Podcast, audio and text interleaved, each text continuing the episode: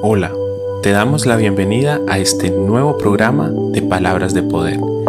Te damos la bienvenida a este tiempo especial en la presencia de Dios, donde aprenderemos a través de su palabra, donde tendremos un encuentro íntimo con nuestro Dios, a través de su presencia y a través de lo que nos enseña. Miremos hoy qué Dios tiene preparado para nosotros en este día. Qué bendición estar nuevamente aquí compartiendo con ustedes, con cada uno de ustedes, esta palabra hermosa que es la palabra de Dios. Bueno, hasta aquí en esta serie acerca de la salvación hemos llegado a un punto crucial, una encrucijada muy hermosa que Dios nos ha permitido entender y aprender llegamos a una conclusión y es que hay enfermedades consecuentes por el pecado. Existen enfermedades que en ocasiones son producidas por ese pecado y por esas malas acciones que nosotros tenemos en nuestra vida. Por ejemplo, son aquellas enfermedades que son producto de los malos hábitos y del descuido corporal. Algunas de ellas son la cirrosis, el cáncer, problemas del corazón, el SIDA, la hepatitis, la obesidad, bueno, entre otras.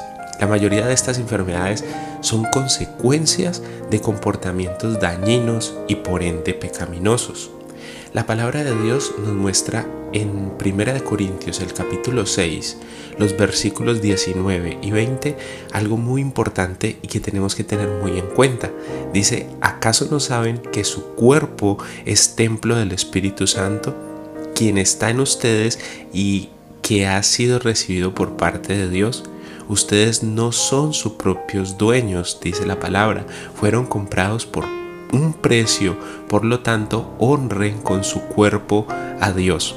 Por eso les digo que muchas de estas enfermedades que son causadas por el pecado eh, se vienen a nuestra vida por esos malos hábitos que tenemos o por esas malas costumbres que tenemos a la hora de vivir. También hay enfermedades de tipo emocional como la depresión, enfermedades como la angustia, los temores, las fobias, las frustraciones, que son el resultado de una vida sin Dios, una vida alejada de la presencia de Dios. Y hay ejemplos de la Biblia donde Dios envió enfermedades a personas específicas como método de disciplina para estas personas.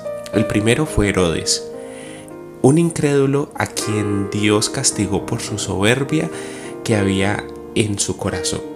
Miremos qué dice la palabra. En el libro de Hechos, el capítulo 12, el versículo 23, dice, al instante, un ángel del Señor hirió a Herodes con una enfermedad porque él aceptó la adoración de la gente en lugar de darle la gloria a Dios. Así que murió carcomido por los gusanos. Vemos que esto es algo de verdad eh, que trasciende y es muy importante hablarlo. Es importante porque muchas veces pasamos por dificultades o muchas veces tenemos que acatar ese, ese resultado de nuestros malos actos y a veces nos preguntamos y decimos, pero ¿por qué tengo que estar pasando esta situación? ¿Por qué tengo que estar viviendo esta consecuencia? Y es por eso, es porque es la consecuencia a las malas acciones que hemos realizado. Entonces, miremos qué dice el segundo ejemplo acerca de, de, de cómo Dios hace disciplina a través de, esta enfermedad. El segundo ejemplo lo vemos a través de la iglesia de Corintios, donde se cometían abusos al momento de tomar la cena, la Santa Cena, por lo cual habían muchas personas enfermas y otras habían muerto. Miremos que eso lo encontramos en el capítulo 11 eh, del libro de Primera de Corintios, los versículos desde el 29, porque el que come y bebe indignamente sin discernir el cuerpo del Señor, juicio come para sí y bebe para sí, por lo cual hay muchos enfermos y debilitados entre vosotros y muchos duermen. Pero estos casos tengamos en cuenta que son casos específicos y son casos que no se pueden generalizar, porque la enfermedad no es una disciplina de parte de Dios. Dios es misericordioso y nunca usará una enfermedad para disciplinar a sus hijos y la palabra de Dios dice que sus pensamientos para nosotros de continuo son pensamientos de bien y no de mal. Dice Jeremías el capítulo 29, el versículo 11. En la enfermedad proviene, la enfermedad, perdón, proviene de Satanás, proviene del enemigo, y Dios no usará esas mismas artimañas, esos mismos métodos para corregir a la humanidad, porque Dios corrige por medio de su palabra por medio de la enseñanza, por medio de su Espíritu Santo, es el que nos trae entendimiento de todas las cosas.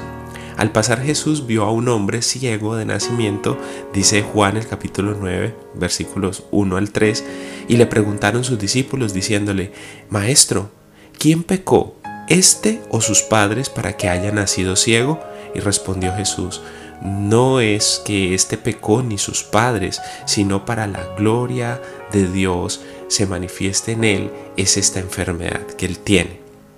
Entonces vemos cómo Jesús muestra de que no es el pecado la consecuencia el pecado de este o de sus padres la consecuencia de esa ceguera o que ese era el juicio para ellos o que esa era la corrección para ellos por causa de, la ira de Dios o de la contienda de Dios en contra de ellos. Dios es justo, por lo cual nunca invalidará su palabra cuando dijo Jesús que Él llevó con nosotros sus enfermedades en la cruz. Mire lo que dice Isaías el capítulo 53, el versículo 4, que es el versículo, digámoslo, fundamental o versículo clave el día de hoy. Ciertamente Él cargó con nuestras enfermedades y soportó nuestros dolores, pero nosotros lo consideramos herido, golpeado por Dios y humillado. Pero no, Él en esa cruz del Calvario no solamente murió y dio su vida para darnos salvación y darnos vida eterna, sino para darnos sanidad, para, para a través del perdón de nuestros pecados nosotros pudiésemos recibir sanidad. Entonces, tenemos que entender que la salvación es la respuesta para esas enfermedades que muchas veces nosotros por esos malos hábitos, por esa vida pecaminosa en la que vivíamos, teníamos como consecuencia.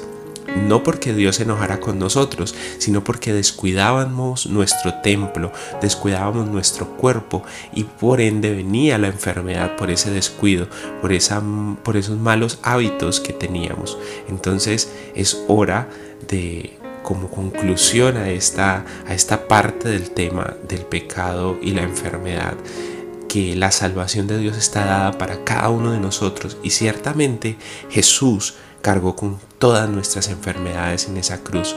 Y nosotros pensamos que Dios lo estaba golpeando, que Dios lo estaba hiriendo y que Dios lo había humillado, pero era el pago por nuestros pecados, era el pago por nuestras enfermedades, lo que Él estaba pagando en esa cruz del Calvario. Entonces démosle gracias a Dios por esa obra maravillosa.